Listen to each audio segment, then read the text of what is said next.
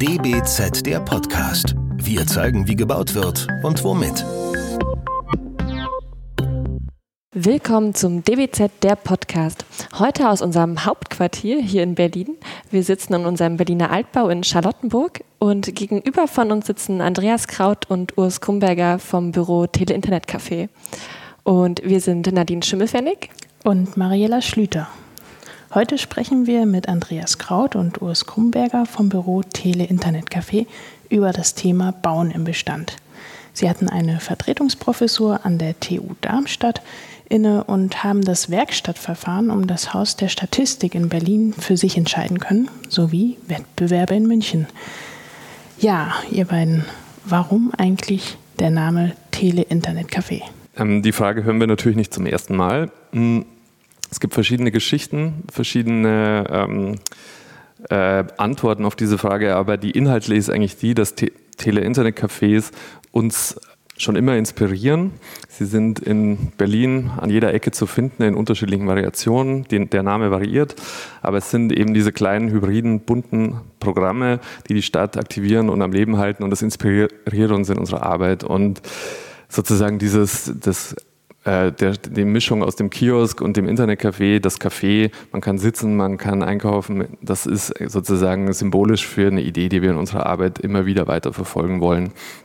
Und ähm, danach haben wir uns sozusagen benannt auf der Suche nach einem Bandnamen, weil es war sehr früh klar, dass wir nicht unsere persönlichen Namen in unserem Büronamen äh, wiederfinden wollen. Ich glaube, das, was uns auch daran interessiert, ist, ähm, dass es einfach auch eben mehr ist als nur so ein kleiner Laden, wo man ähm, einkaufen geht, sondern das ist eigentlich fast immer Inhaber geführt. Es gibt sozusagen so eine starke Kopplung zwischen dem Betreiber und dem, äh, dem Laden.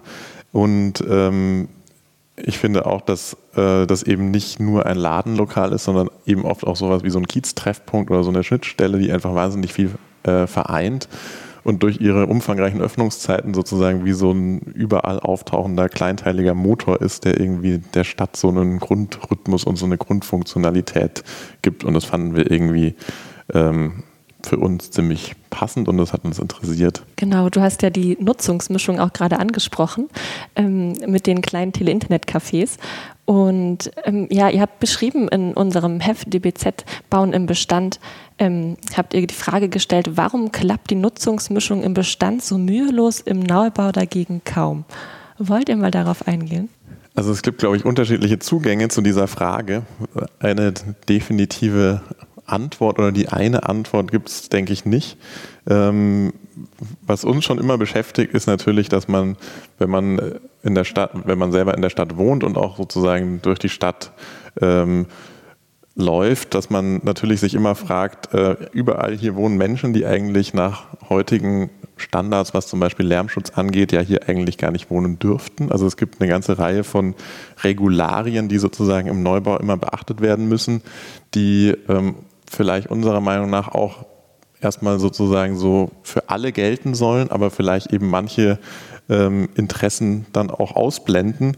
Und ich glaube, dass das schon ein Punkt ist, wo man vielleicht auch manchmal noch mal ein bisschen kreativer drüber nachdenken müsste, dass irgendwelche Lärmschutzvorschriften äh, eben also das Thema Lärm ist jetzt nur ein Beispiel, aber dazu führen, dass eigentlich so eine Nutzungsmischung an vielen Stellen eher verhindert wird, als dass sie befördert wird und auch das, was, denke ich, wo es schon einen Bedarf gibt. Also dass, ich sage jetzt mal, urbanes Wohnen oder Wohnen auch an, an lauteren Straßen oder an sehr lebendigen Vierteln mit eben auch anderen Nutzungen gemischt, ähm, man ja im Bestand sehr gut sehen kann, dass da eine sehr hohe Nachfrage eigentlich nach solchen Orten vorhanden ist und sowas aber im Neubau oder in neuen Quartieren ähm, eben gar nicht so ohne weiteres umzusetzen ist, ohne dass man gleich mit umfangreichen äh, technischen Lösungen am Gebäude äh, hantieren muss, um sozusagen überhaupt hier ähm, Wohnen anbieten zu können?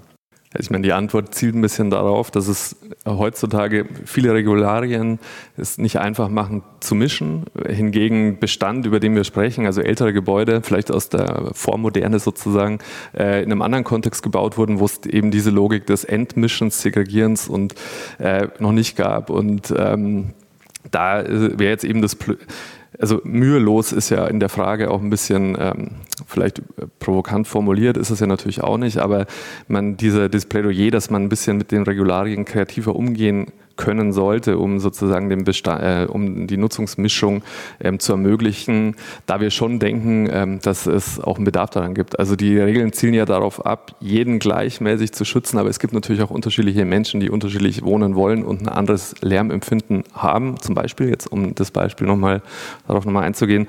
Und da sehen wir eigentlich eine Chance, dass man im kreativen Umgang mit den Regularien, aber auch dem Entwurf, der äh, da sozusagen eigentlich ein Potenzial sieht, dass einem nicht leicht gemacht wird, sagen wir es mal so. Weil die Mischung, das ist ja eigentlich mittlerweile Konsens, dass das gewünscht ist, aber es ist, einfach, ist es dann in der Realität nicht einfach, es zu erzielen.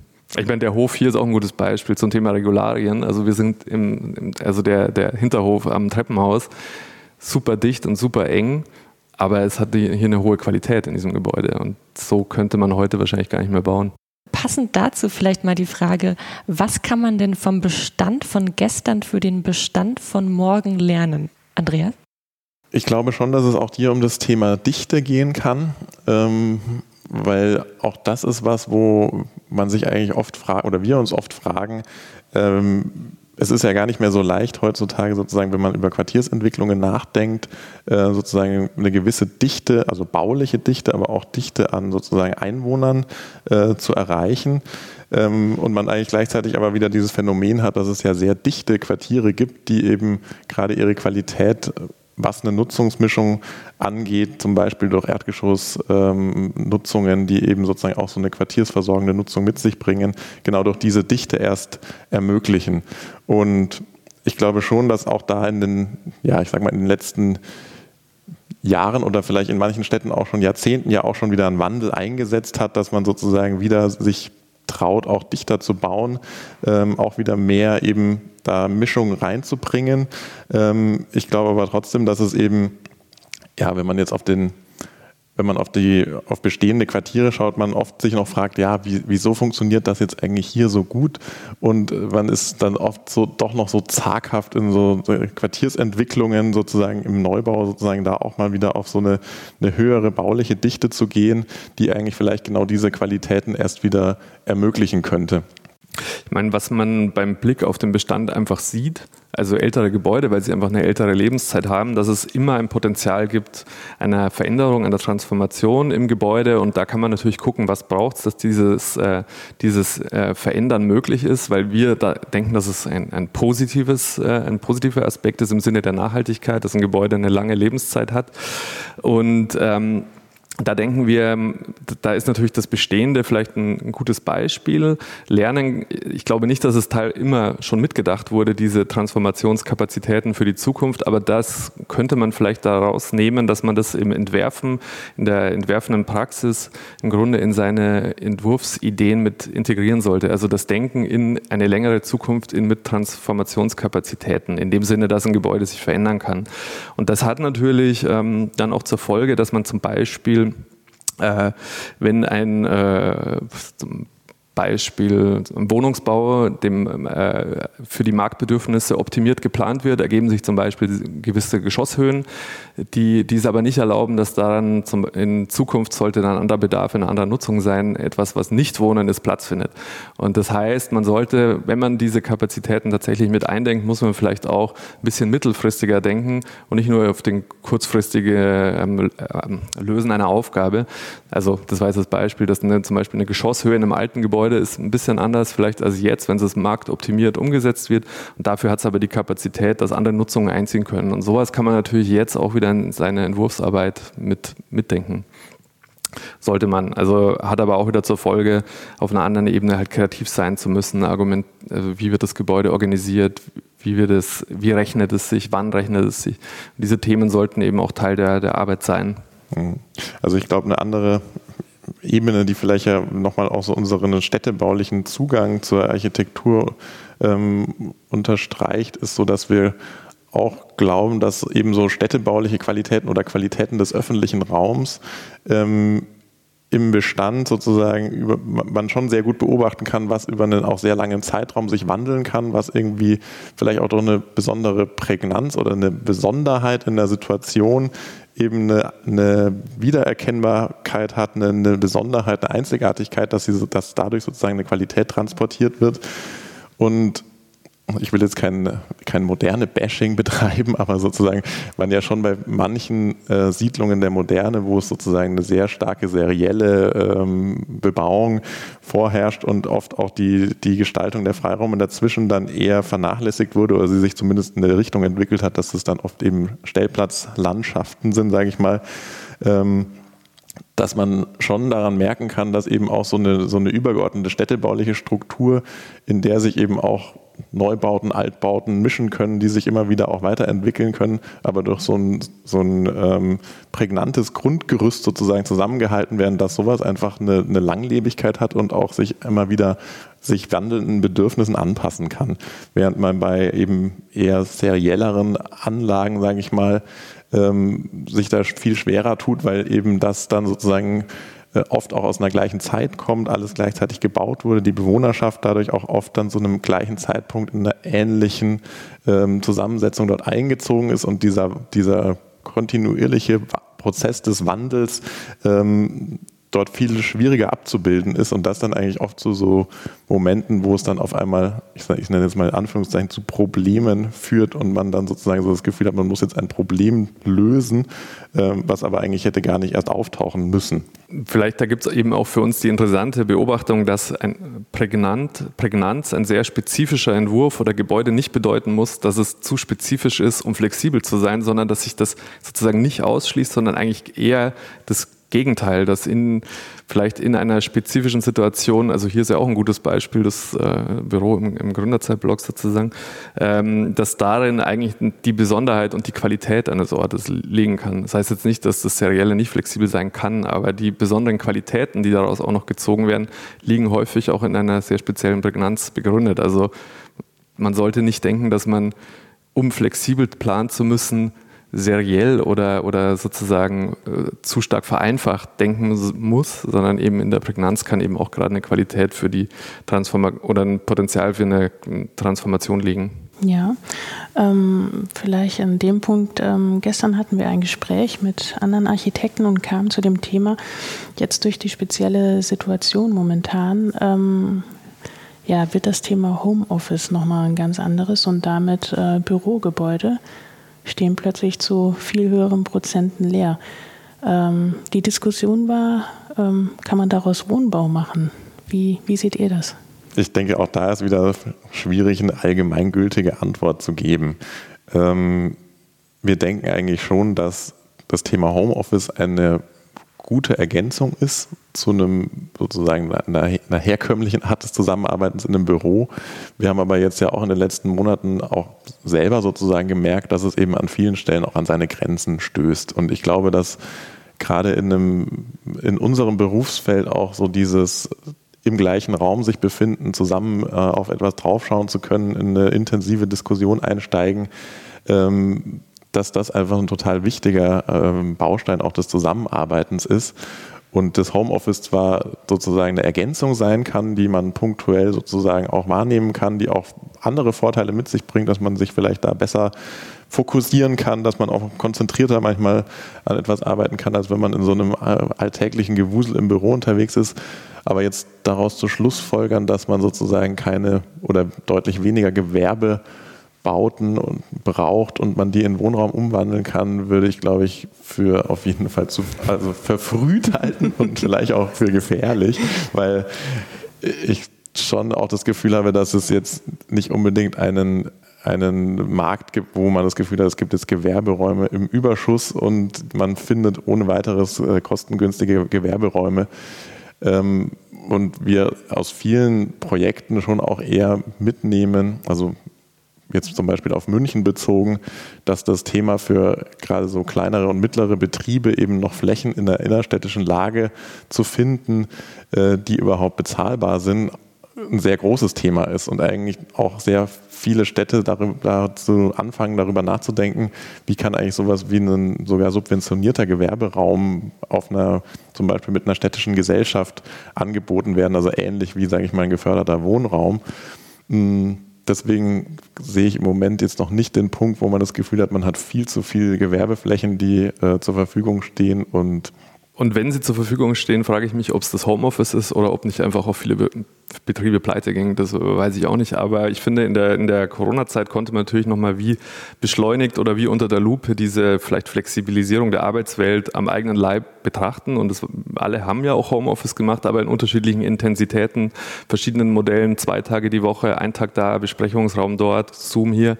Also ich glaube eher, dass man schon etwas gemerkt hat, vielleicht intensiviert, was es vorher auch schon gab, dass die, diese Arbeitswelten sich immer so ein bisschen ändern. Aber ich glaube eben auch, dass man nicht, also zumindest wir nicht, so wie wir arbeiten, äh, das, den, das klassische Büro komplett verlieren werden. Aber es geht eher auch darum, dann auch eben mit dem Homeoffice vielleicht auch, da sind wir eigentlich wieder bei der Mischnutzung, wie kann sich sozusagen dieses Aufweichen der, dieser Lebenswelt auch typologisch abbilden. Und das ist vielleicht, da wird sich, kann sich schon noch was tun. Aber so, ich glaube, den Raum, wo wir uns alle treffen, äh, den, den wird den den, immer brauchen. Also auch nicht alle konnten auch Homeoffice machen, weil es zu Hause vielleicht auch nicht so einfach ist zu arbeiten, auf, auf, aus anderen Gründen. Also es war trotzdem natürlich interessant zu sehen und ähm, im Sinne der Nutzungsmischung ist das sicher nochmal, da konnte man ganz gut visualisiert in den letzten Monaten sehen, worauf es auch ankommen kann. Aber ich glaube, es war jetzt nicht unbedingt ein komplett neues Thema, vielleicht eher nochmal intensiviert.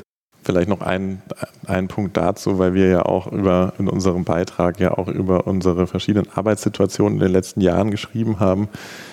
Das Haus, in dem wir gerade im Moment unser Büro haben, wo wir jetzt seit gut sechs Jahren, glaube ich, drin sind, das ist eigentlich ja so ein typischer Neuköllner Hinterhof-Gewerbebau mit eigentlich relativ offenen Etagen.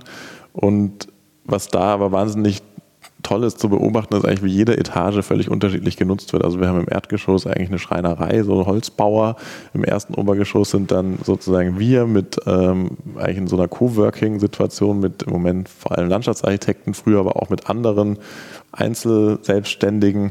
Ähm, eine Etage drüber wiederum sind Grafiker, die das zum Teil als Lager, zum Teil als Entwurfsstudio benutzen. Noch eine Etage drüber ist ein, ja, auch ein Architektur-Design-Büro, die aber dort auch ihre Wohnung haben, die sozusagen das eigentlich wie ein riesengroßes Loft nutzen und das eigentlich tagsüber immer wieder wandeln in Wohnen und dann tagsüber in Arbeiten. Ähm, und ich glaube, dass in solchen in solchen Typologien, die eben beides zulassen und wo vielleicht auch in einer Einheit Arbeiten und Wohnen gemischt ist, dass da schon ein Potenzial liegen kann. Also dass diese, dass sozusagen das Wohnen und Arbeiten enger miteinander verzahnt wird aber nicht um eben nicht in der Logik, dass man sich nicht mehr in real zum Arbeiten trifft und alles digital stattfindet, sondern dass man eigentlich das eher auf einer ich sag mal analogen oder persönlichen Ebene enger miteinander verbindet. Aber auch das ist wahrscheinlich nur bis zu einer gewissen Betriebsgröße auch abbildbar oder in einem gewissen in einer, in einer gewissen Branche überhaupt denkbar so eine Art des Arbeitens. Ich denke schon, dass es ein bisschen auch ein Beschleuniger sein kann, dass sich bestimmte Aspekte des Arbeitens auch ändern. Ich glaube für uns intern jetzt nicht unbedingt, weil wir immer schon eigentlich flexibel gearbeitet haben und trotzdem intensiv zusammen, physisch auch. Aber ähm, bestimmte Termine äh, werden vielleicht nicht mehr nötig sein mit Präsenz vor Ort, aber ähm, bestimmte Termine werden umso nötiger sein. Also da kann sich schon was ändern, aber genau, es geht nicht so weit, dass das Büro abgeschafft wird, glaube ich um mal auf eure Projekte ein bisschen mhm. eingehen zu können. Ähm, Bauen im Bestand, wenn man daran denkt, meist ist halt oft Teilabriss meint. Und äh, wie geht ihr eigentlich damit um? Keine Formel. Ich glaube, das ist immer so ein Konsens bei uns. Es gibt kein Rezept und keine Formel. Man muss bei jeder Aufgabe aufs Neue gucken und es kann sehr unterschiedlich sein. Ähm, kommt ja später auch noch das Thema, was, welche Rolle spielt ein Neubau bei Bauen im Bestand? Also das Bauen im Bestand ist für uns, die, wir hatten ja die These, für uns ist eigentlich jede Aufgabe Bauen im Bestand, weil wir nicht im luftleeren Raum agieren. Es geht immer darum, Beziehungen aufzubauen, sich zu vernetzen, einzubetten und das Bestehende zu adressieren. Das heißt für uns erstmal so ganz banal, Bauen im Bestand ist, es, ist jedes Projekt. Es kann aber eben heißen, ich glaube, in unserem Verständnis ist es auch wichtig, in unserer Logik, es geht nie um das, äh, das reine Konservieren und Festhalten, sondern es geht das, was man findet, weiter zu entwickeln, weiter zu denken im Sinne einer lebendigen Stadt, lebendigen Ortes. Und das kann eben sehr unterschiedlich sein. Also ähm, ich bringe mal ein Beispiel, äh, ein Projekt in Ravensburg, das, das gerade umgesetzt wird. Ähm, es ging um die Nachverdichtung einer bestehenden, äh, eines bestehenden Wohnquartiers, typisches Nachkriegsquartier, Zeilenbauten, 50er Jahre, seriell. Ähm, und es ging darum, an einer großen Straße im Norden, Lärm geht in das Quartier und es ging darum, dieses Quartier nachzuverdichten und ähm, zu qualifizieren. Und äh, es ist im Besitz einer Genossen Wohnungsbaugenossenschaft und ein Teil dieses Projektes war sozusagen ein Neubau in den Norden zu setzen, eine Lärmschutzbebauung, die sozusagen durch das durch den Neubau entsteht erstmal eine Qualität äh, im Bestehenden, die es erlaubt, dieses Quartier weiterleben zu lassen. Und dazu kam auch noch, dass bestimmte Gebäude sehr marode waren dass sich so ein komplexes, äh, ein komplexer Entwicklungsprozess äh, ergeben hat, dass zwei Gebäude, also es wird erst im Norden der Lärmschutz gebaut, dann werden zwei äh, abgerissen, die Bewohner können in den Lärmschutz ziehen und dann werden die zwei neu gebaut. Aber diese Maßnahme, die eben auch mit Abriss und Neubau zu tun hat, führt eigentlich dazu, dass dieses bestehende Quartier im Ganzen qualifiziert wird und auch für die Zukunft fit gemacht und weiter bestehen kann. Also das heißt nicht nur das Herrichten des Bestehenden baulich-technisch, sondern es kann eben auch durch sogar einen Abriss können wir als bauenden Bestand lesen, weil wir da eben ein sehr breites Verständnis haben. Aber äh, ich glaube, wichtig ist auch für uns immer äh, erstmal eine mit einer hohen Wertschätzung an das Bestehende ranzugehen. Und das bedeutet eben auch so einen differenzierten Blick auf das Bestehende, nicht nur im Sinne einer denkmalpflegerischen Logik, sondern eben welche Räume sind nutzbar also eine Nutzbarkeit ist ein wichtiger Aspekt und ähm, daraus ausgehend eben auch so eine, eine, Einschätzung, wie, wie, man mit dem Bestehenden umgeht. Und da können dann auch mal äh, Dinge erhalten werden, für, vielleicht auch nur temporär, die man vorher noch gar nicht so auf der Agenda hatte und gar nicht vermutet hatte, dass das so eine hohe Qualität hat, dieser Ort. Das war im Prinzip jetzt schon das Thema so angesprochen. Ja, welche Rolle kann denn ein Neubau beim Baum im Bestand spielen? Ich glaube, auch das kann man unterschiedlich beantworten.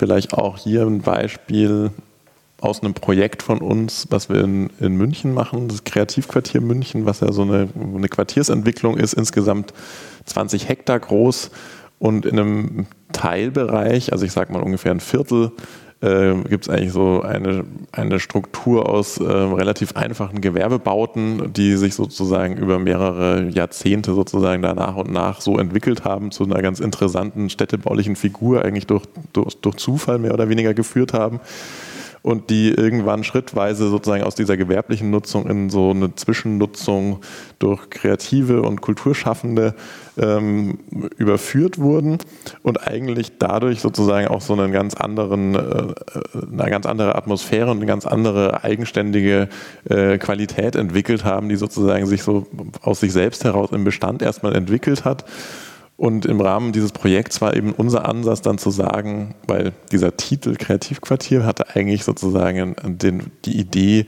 man könnte jetzt das auch abreißen und was Neues bauen, was sozusagen so einen kreativwirtschaftlichen Hintergrund hat.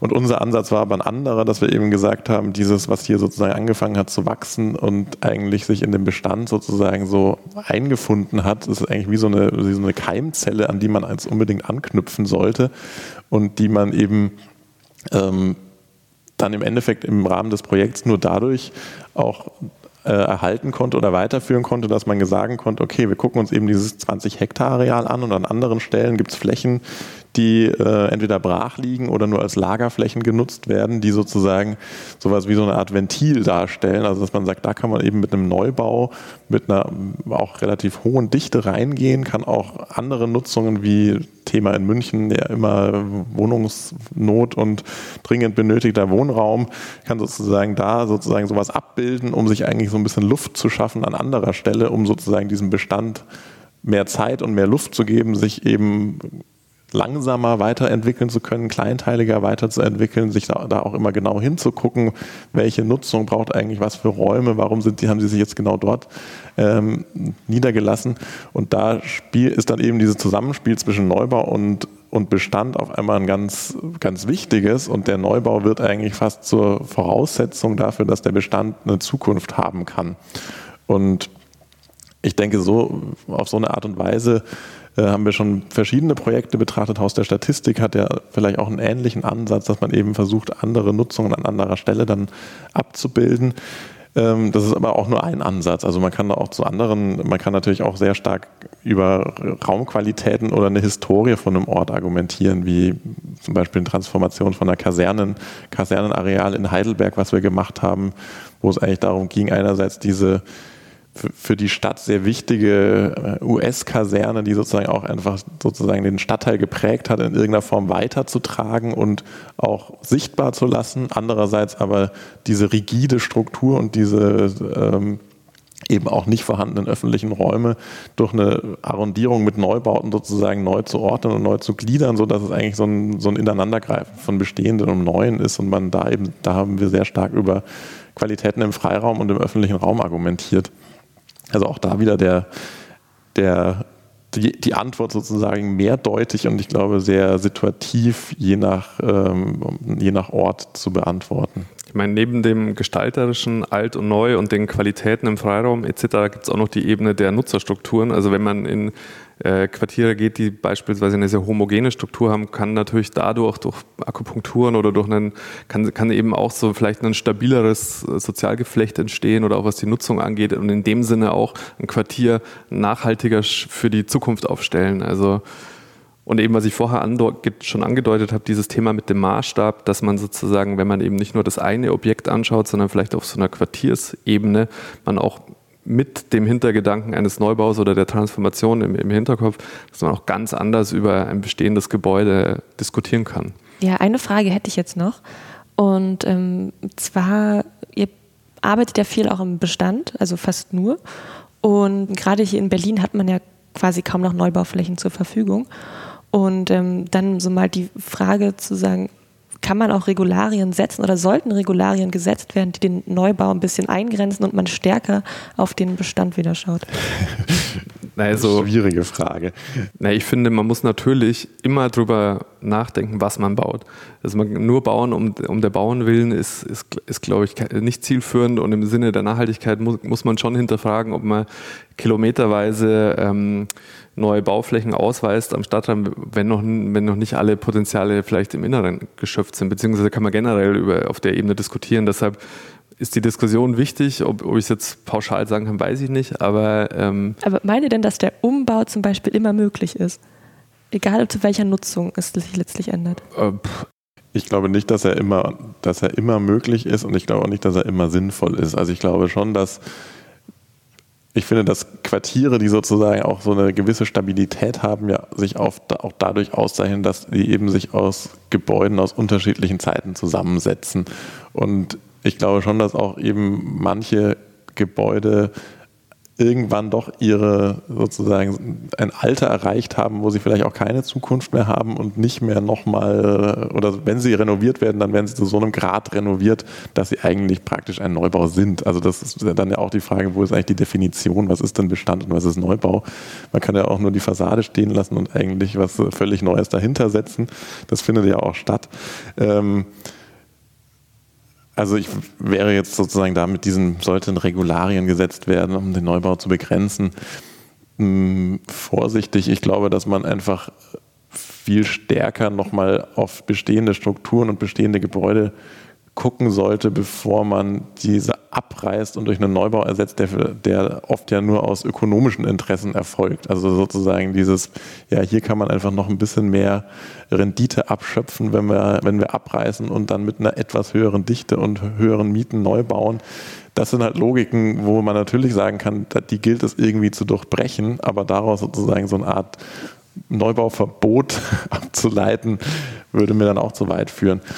Ja, ich finde, man muss es immer einfach fallabhängig diskutieren. Und ich finde, es ist ja, ähm, wann gibt es keine Flächen mehr? Das ist eine gute Frage. Klar, wenn man, die, wenn man keinen Zugriff auf die Flächen hat, ist auch logisch. Aber eine qualitative Diskussion, wie viel möglich ist, die muss man führen. Und da gibt es nicht eine Antwort. Also wenn man sich Städte in anderen Ländern anguckt, dann ist das, was möglich ist, vielleicht an einer anderen Stelle zu sehen als hier. Also das ist, es ist sehr relativ, aber ich finde so ähm, im Sinne der Stadterweiterung kann man natürlich darüber diskutieren und also man muss es diskutieren, wie viel, wie sinnvoll ist. Es ist ja so, es ist Wohnraum gefragt und den will man auch sozusagen ermöglichen. Aber man könnte auch so weit zu gehen und zu fragen, ja, ist es sinnvoll, dass alles unendlich wächst? Und ich glaube, das kann man nicht, kann ich jetzt auch nicht pauschal beantworten, aber ich denke schon, dass man immer darüber nachdenken sollte, was man und für wen man es baut. Also wenn es nur äh, in einer ähm, Logik der, der, Umsetzung von, einem, weiß ich nicht, Marktinteresse ist, dann kann man schon sehr kritisch sehen, wenn man will. Aber wenn es darum geht, Wohnraum für alle, gemischte Stadt, ähm, da muss man vielleicht anders drüber nachdenken. Also ich glaube, dass es auch so eine, eine, eine gesellschaftliche Ebene ähm, gibt, die also der Zugzug durch die, in die Städte oder dass die Städte wachsen und sozusagen auf einmal auch wieder an den Stadträndern neue Quartiere erschlossen werden und gleichzeitig ja auch im, im Innenbereich sozusagen nachverdichtet wird, kommt ja nicht dadurch, dass jetzt, ähm, also jetzt mal auf Deutschland bezogen, dass jetzt Deutschland an Einwohnern äh, extrem zunehmen würde, sondern das ist ja in erster Linie eigentlich eine Umverteilung, dass eben äh, viele ländlichere Räume eher ähm, leer stehen, sage ich mal, und die Leute zunehmend in die Städte ziehen. Dazu kommen auch andere Lebensgewohnheiten, dass es viel mehr Singles gibt, die einfach sozusagen dazu führen, dass es insgesamt pro Einwohner mehr, äh, mehr Quadratmeter bedarf, um die Leute unterzubringen. Ähm, aber da ist dann, finde ich, auch immer die Frage, es ist natürlich zu einem gewissen Grad vielleicht auch sinnvoll, dass dann sozusagen an, an, bestimmten Stellen eine Verdichtung stattfindet, wenn man an anderer Stelle aber vielleicht auch dann über ähm, Rückbau in äh, Gegenden nachdenkt, wo, wo vielleicht der Bedarf eben im Moment nicht vorhanden ist und wo man dann Bestände hat, die auch in einem Zustand sind, der eigentlich nicht mehr erlaubt, dass man diese ähm, wieder instand setzt und der Bedarf äh, oder die Nutzer eben auch gar nicht vorhanden sind. Also dieses, wenn man jetzt sozusagen auf der übergeordneten Ebene über Flächen Verbrauch nachdenkt, dann ist es natürlich schon ein Thema, wenn man jetzt immer weiter, also angenommen, es ist so ein atmendes System und in 20 Jahren, wenn die vierte Corona-Welle gekommen ist, wollen alle wieder aus den dichten Städten nach draußen aufs Land und mit viel Abstand und dann wird wieder auf dem Land überall neu gebaut und neue Flächen erschlossen und dann geht das sozusagen immer hin und her und es wird aber eigentlich immer mehr Fläche überbaut. Das wäre natürlich auch nicht wünschenswert. Also ich glaube, ist, der Ausgleich ist schwierig auf so, einem, auf so einer lokalen Ebene zu schaffen. Deswegen wäre, glaube ich, so ein allgemeines Regularium auch schwierig. Aber in einer anderen Form über Ausgleichsflächen nachzudenken, wäre vielleicht schon ein interessanter Ansatz. Ich glaube auch nochmal zu den Regularien. Also ich glaube schon, dran, dass man regulieren muss. Also wenn man das dem alles dem Markt überlässt, halte ich für den Worst Case. Aber ich denke, die Regeln sollten ja nicht so zum reinen Selbstzweck werden, sondern es sollte so eine Art Möglichkeit des kreativen Umgangs damit bestehen, den man, den man auch situativ anwenden kann. Und das, da sehe ich eigentlich schon auch ein bisschen eine Aufgabe, dass man die Interpretation im Sinne einer Qualität ähm, ermöglicht. Also eine Aufgabe von uns äh, Planern oder so. Und kann da vielleicht auch dieses Prozesshafte mit ja. beisteuern, dass man wirklich die Leute integriert in diese Planung? ja, absolut. Also das, das Prozesshafte ist eigentlich ein gutes Beispiel, weil das prozesshafte Denken, das ich für sehr wichtig halte im Sinne einer lebenden, lebendigen Stadt, Qualität, also viel entwickelt sich auch erst über eine Zeit, ist halt oft nicht ganz kompatibel mit einer Logik, die vielleicht ähm, auch verständlicherweise zum Teil äh, vielleicht verwaltungsintern ähm, vorherrscht, dass man bestimmte äh, Berechnungen äh, Vorhersagen treffen muss, Zahlen. Und da, da gibt es so ein bisschen so ein Abstimmen aufeinander. Vielleicht gibt es auch noch ein Potenzial, dass es besser abgestimmt werden kann. Aber so dieses einerseits Planen, wo ist das Offenheit, das ist ja immer so das Spiel, das wir, mit dem wir auch arbeiten. Wie viel gibt man vor, wie viel lässt man offen? In diesem Spannungsfeld bewegt sich eigentlich jede Aufgabe und das ist, da wird es dann eigentlich total interessant, weil das genau, ich finde, den, den richtigen Grad für jede Aufgabe zu treffen, ist Kern unserer Arbeit. Und gleichzeitig ist das natürlich auch für die Verwaltung teilweise eine Schwierigkeit, die Offenheit in deren Prozesse zu integrieren. Das ist ja auch irgendwie politisch legitimiert und man kann jetzt nicht einfach machen, was man will. Man muss verantwortungsvoll mit der Aufgabe und den Flächen umgehen und da kreativ kreativ miteinander um eine Lösung zu ringen, das, das ist schon eine wichtige Aufgabe. Und da müssen halt bestimmte Strukturen ein bisschen aufgeweicht werden, sowohl bei uns, aber vielleicht auch auf, auf anderen Seiten. Magst du da mal ins Detail gehen, jetzt vielleicht beim Haus der Statistik, wie das da gerade abläuft und wie welche Parteien sich da vielleicht gegenseitig behindern oder sich gut tun oder wie, genau? Ähm, also man, beim Haus der Statistik ist ja so, die Coop 5 als Auftraggeber, fünf Parteien äh, schließen sich zusammen, um zusammen ein äh, Projekt geme äh, gemeinwohlorientiertes Stadtquartier zu entwickeln. Und das ist schon mal eine super Basis. Und ich glaube, da ähm, dieses, ähm, wir machen jetzt einen Entwurf, es gibt einen städtebaulichen Entwurf, wir setzen es um in eine Planung, die dann sozusagen in der Planungsrealität erlaubt, die nächsten Schritte in die Wege zu leiten. Und das ähm, führt sicher dazu, dass man bestimmte Dinge, also man muss teilweise mal so, ein, äh, so eine Marke setzen. Das ist jetzt erstmal der Stand und gleichzeitig muss man aber im Bewusstsein haben, dass es auch nochmal sich ganz in eine andere Richtung entwickeln kann. Und das muss auch möglich sein, weil wir noch nicht alles wissen können jetzt. Und da ähm, haben sicher die unterschiedlichen Akteure der Koop 5 unterschiedliche Bedürfnisse und das ist aber auch okay so. Da gibt es dann auch wahrscheinlich äh, Widersprüche teilweise, die muss man aber auch aushalten und ich glaube, dass das eigentlich auch gut ist. Aber so dieses, ähm, man plant jetzt etwas, man will wissen, was man macht und gleichzeitig kann man es eigentlich nicht wissen, wenn man will, dass es gut wird, äh, weil man dem Zeit geben muss. Und das ist also ein bisschen so ein Widerspruch in sich, aber glaube, das ist, äh, das ist auch in Ordnung. Also ähm, das, äh, ich glaube, das Bewusstsein sollte da sein, dass mit dem Abschluss des Plans das Projekt noch lange nicht fertig geplant ist. Also das wird noch weitergehen und man muss dranbleiben. Und da würde man sich halt dann auch wünschen, dass das von allen sozusagen so gesehen wird und dann auch zum Beispiel die äh, Kapazitäten dafür zur Verfügung gestellt werden und dass man das, das wäre schon ein Wunsch, dass man da, da, da, also die Arbeit läuft ja am Chaos der Statistik läuft ja auch nicht erst seit wir dabei sind. Das läuft ja schon viel länger, einem wahnsinnigen Engagement der Initiative und das ähm, wird auch noch viel länger laufen und das braucht es auch. Und das ist sicher anders, als man vielleicht, ähm, wenn man einen klassischen Masterplan macht, dann hat man den Entwurf, zack, und jetzt wird es umgesetzt und wenn es umgesetzt ist, ist es fertig.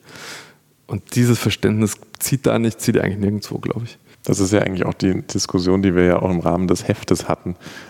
Ab wann ist eigentlich ein Projekt ein Projekt? Also ist das Haus der Statistik schon seit vier Jahren ein Projekt, seitdem es diese Initiative und dann die Coop 5 gibt und eigentlich sozusagen auch dieser Bestand ja äh, zumindest in Teilen genutzt wird und intensiv sich damit auseinandergesetzt wird?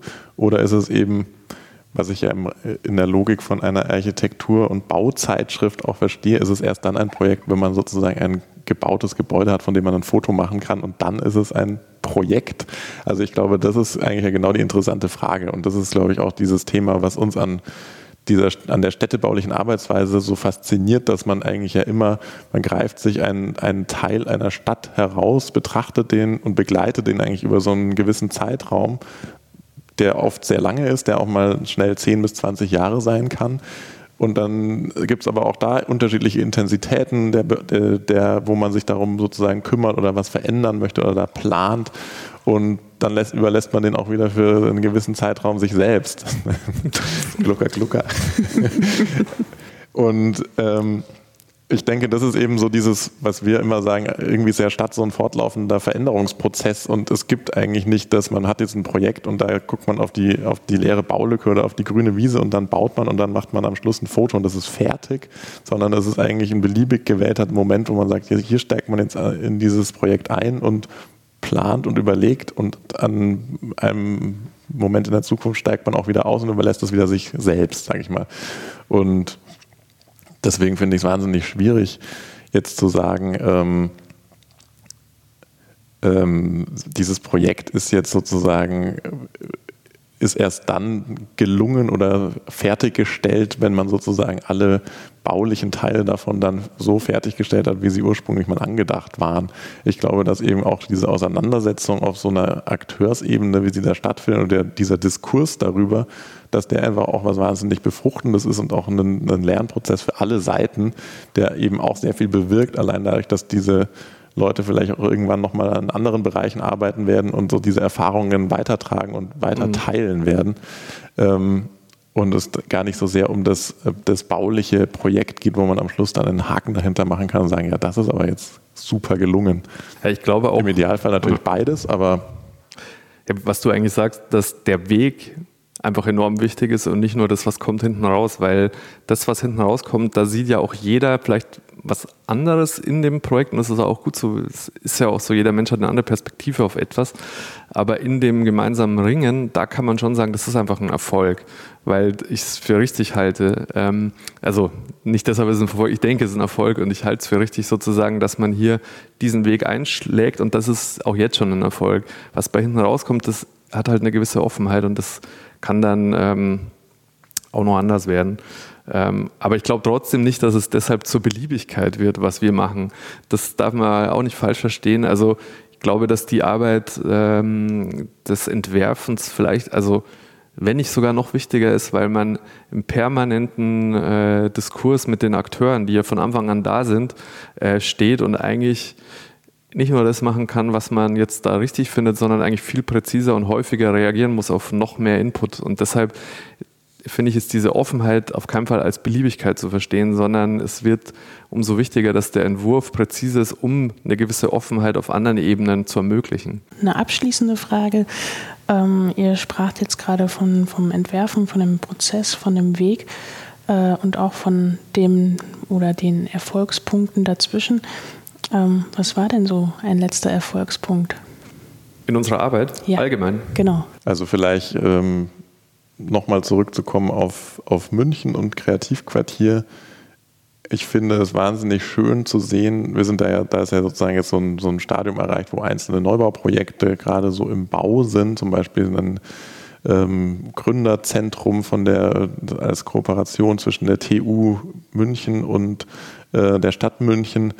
Ähm, an anderer Stelle ein Neubau von der Grundschule, dann gibt es sozusagen erste äh, Arbeiten an, an öffentlichen Raum, im Straßenraum. Ähm, und es gibt aber eben auch sehr viel neue Nutzungen in diesen vorhin erwähnten bestehenden ähm, ja, einfachen Industrie- oder Gewerbebauten, die einfach auf einmal auch so, diese, wo man so merkt, diese Idee, die wir da am Anfang hatten, dass es eigentlich sowas ist, was so langsam wächst und eigentlich aus sich heraus auch so neue Qualitäten schafft und auch durch neue Programme, die vielleicht noch nicht da waren, nochmal neue Zielgruppen anlockt, ähm, dass man so merkt, aha, okay, da, da gibt es so immer mehr atmosphärische Dichte und auch immer mehr Leute, die da irgendwie was machen und diese Idee, dass sich das eben auch sehr stark mit dem, mit dem Außenräumen verzahnt funktioniert. Es gibt eine, die Ebene, dass jetzt gerade so ein Containerbau aufgestellt wurde und ein temporärer Theaterbau als Überbrückungslösung, weil der, die Zwischennutzung sozusagen aus Brandschutzgründen nicht in eine äh, längerfristige Nutzung überführt werden konnte, ähm, da eingebaut werden, was äh, sozusagen auch Teil des Konzepts war, dass man eigentlich auch mit so temporären Strukturen immer arbeitet, die sozusagen so Zeiträume überbrücken können, bis man sozusagen an anderer Stelle vielleicht in der Lage ist, für dieses Programm entweder Neubau oder den Bestand zu sanieren.